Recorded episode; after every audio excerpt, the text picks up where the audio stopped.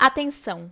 Esse episódio de A Festa dos Excluídos pode conter possíveis gatilhos para quem sofre com ansiedade ou vivenciou alguma situação de abuso ou exposição. Recomendamos a escuta com cautela e a procura por ajuda profissional sempre que necessário.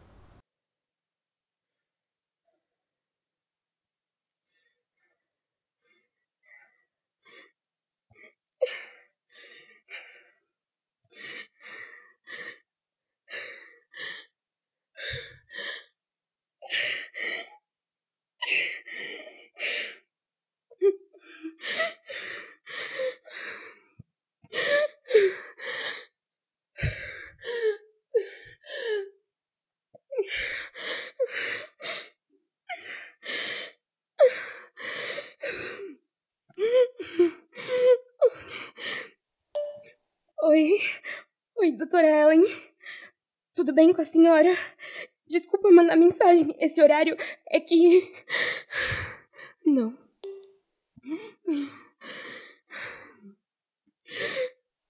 Oi, doutora. Me perdoa o horário. É porque é um pouco urgente. Eu tô tendo uma daquelas crises. De novo.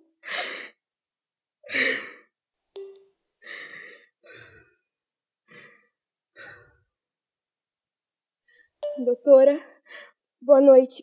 Quase dia, na verdade. Me perdoa o horário. Temos como adiantar a consulta essa semana? Pronto.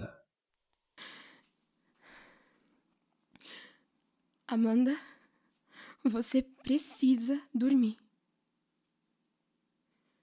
Dormir. Faz um bom tempo que eu não faço isso da forma certa. A forma que é pra descansar.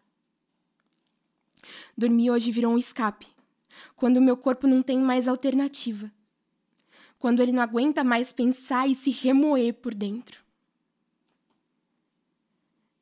Eu não culpo meu corpo. Depois de tanta exposição, julgamento, ele ficou de mal de mim. A impressão que eu tenho é que ele e a minha mente se uniram para não deixar esquecer o que o que eu fiz com eles. Eu não consigo mais ficar em paz. A distração existe. Mas quando menos eu espero, lá tô eu, mergulhada nas minhas piores memórias. Angústia. Quando eu ando na rua, eu acho que as pessoas sabem o que aconteceu comigo. Eu entrei em um universo particular Será que essa pessoa que está falando comigo agora teve acesso àquelas fotos? O seu Zé, meu porteiro. O André, meu colega de trabalho. A Cláudia, minha professora. Ninguém escapa dessa pergunta que eu faço para mim mesma. Não olhar nos olhos virou minha realidade. Sabe, depois que eu comecei a fazer terapia, eu tenho dias e dias.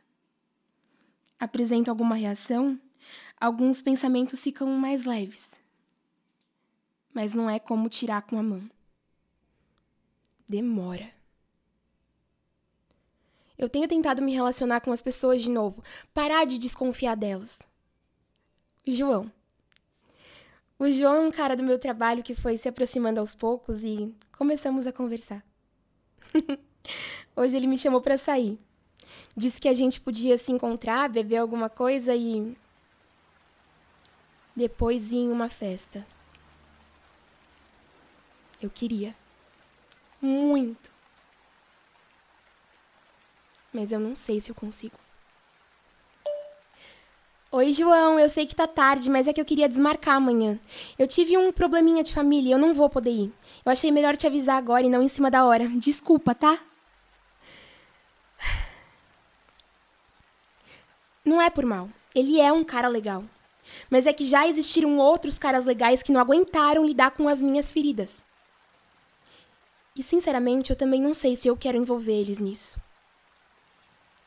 Um deles conheceu um garoto que estudou comigo na escola e ficou sabendo das fotos. Pronto. Ele não falou mais comigo.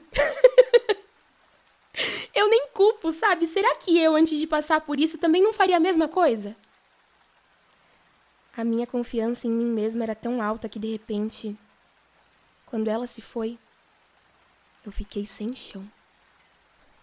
Eu tinha amigos, muitos amigos. Eu era aquela menina que tinha atenção de tudo e de todos. As pessoas gostavam da minha companhia. A galera da escola foi em peso na minha festa surpresa no segundo ano do ensino médio. Eu falava com geral. Eu era convidada para os rolês da galera mais velha e até em viagens eu já fui com eles. Sabe aquela adolescente insuportável que faz tudo antes de todo mundo? era eu. eu fui a primeira das minhas amigas a beijar, fazer um piercing, beber, fumar. Todo mundo me achava super descolada. Falavam de mim com interesse, com curiosidade, sabe? E eu não posso negar. Eu amava. Só que parece que quando você chega num ponto assim, as pessoas só estão esperando uma oportunidade de encontrar e apontar um defeito em você. Bem ingênua Amanda adolescente que pensou que aquilo ia durar para sempre.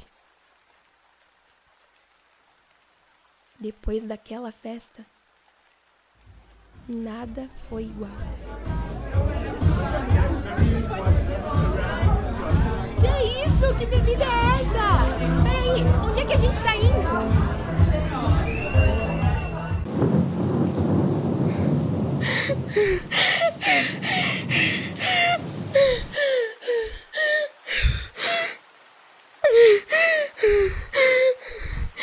Queria lembrar o que aconteceu naquela noite. Quem estava comigo, quem espalhou as fotos. Eu preciso lembrar.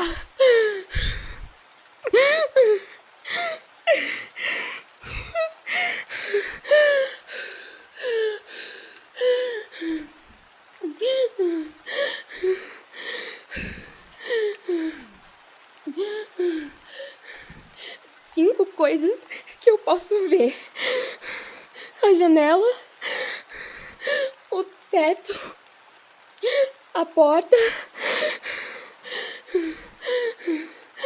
o meu livro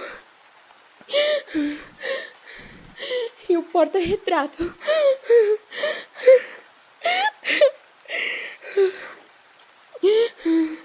Quatro coisas que eu posso tocar. Meu cabelo. Lençol, a minha pele. E a parede. Três coisas que eu posso ouvir: a chuva lá fora, o ventilador e o carro passando na rua.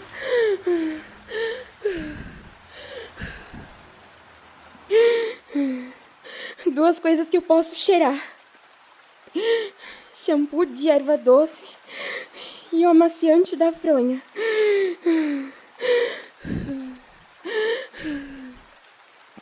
Uma coisa que eu posso sentir o gosto.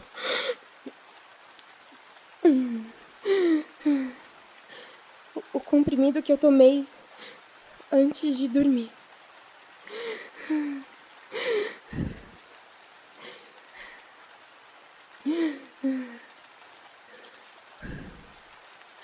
Minha médica fala para eu fazer esse exercício quando eu tô com alguma crise. Na maior parte das vezes ajuda.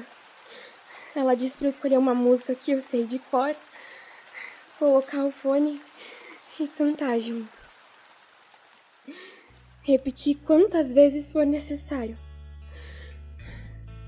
Até eu me acalmar.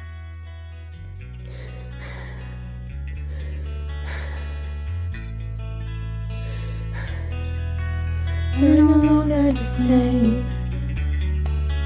Everything has changed. Now it's my turn to be the selfish one. Don't make me tell the truth. You have a choice. See what it takes. Listen to your heart. Look in the mirror.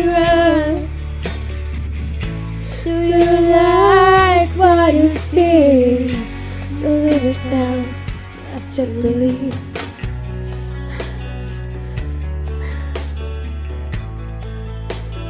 Just believe.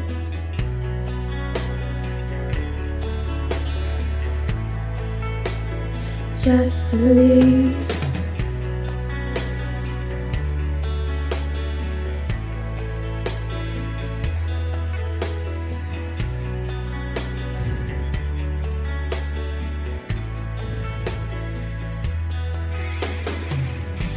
We're no longer the same. Everything has changed. Listen to your heart. Listen to your heart. Listen to your heart. Nova solicitação de amizade? Pedro Hernandes. Depois eu vejo isso.